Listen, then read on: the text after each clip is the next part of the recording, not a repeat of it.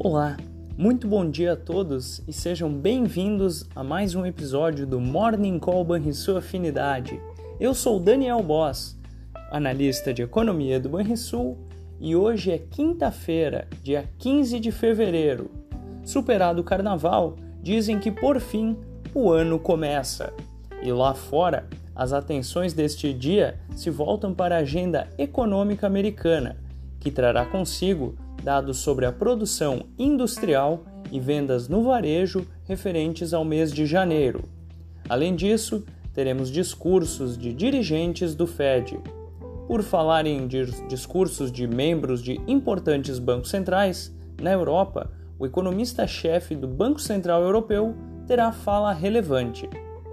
Há pouco, os futuros em Wall Street sinalizavam uma baixa atração movimento que é visto no mercado acionário inglês. Este já aberto, e isso ocorre principalmente após o resultado do PIB do Reino Unido apontar a entrada em uma recessão no fim do ano passado. Em sua mais recente fala, a presidente do Banco Central Europeu, Christine Lagarde, disse que o atual processo de desinflação na zona do euro deverá ter continuidade mas manteve o tom de cautela no que diz respeito a antever uma aproximação com a meta de 2%, perseguida pela autoridade monetária.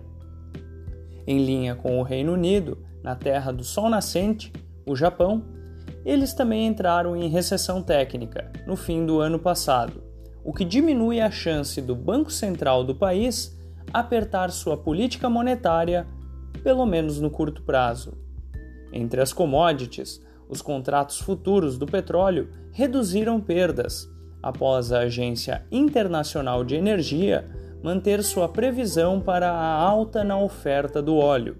O tipo Brent, que é referência para a Petrobras, é negociado no contrato com vencimento para abril pouco acima dos 81 dólares o barril.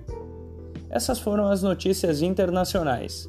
E no Brasil, em dia de agenda fraca, o foco estará direcionado para o relatório Boletim Focus do Banco Central.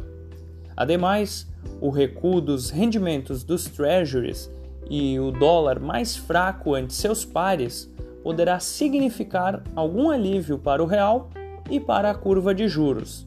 Veremos.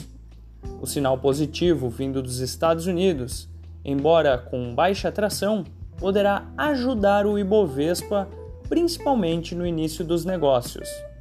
Além disso, o mercado deverá repercutir a notícia sobre uma possível utilização do FGTS futuro como ferramenta para aquisição de imóveis do Minha Casa Minha Vida, já a partir de março. Fechamento do mercado. O dólar encerrou a quarta-feira com alta de 0,20%, aos R$ 4,97 o Ibovespa caiu 0,79% aos 127.018 pontos. O S&P 500 subiu 0,96% e ficou cravado na marca dos 5 mil pontos. O DI futuro para janeiro de 2025 subiu 2 pontos base, a 10,02%, e o DI futuro para janeiro de 2030 subiu 8 pontos base, a 10,59%. Por hoje era isso.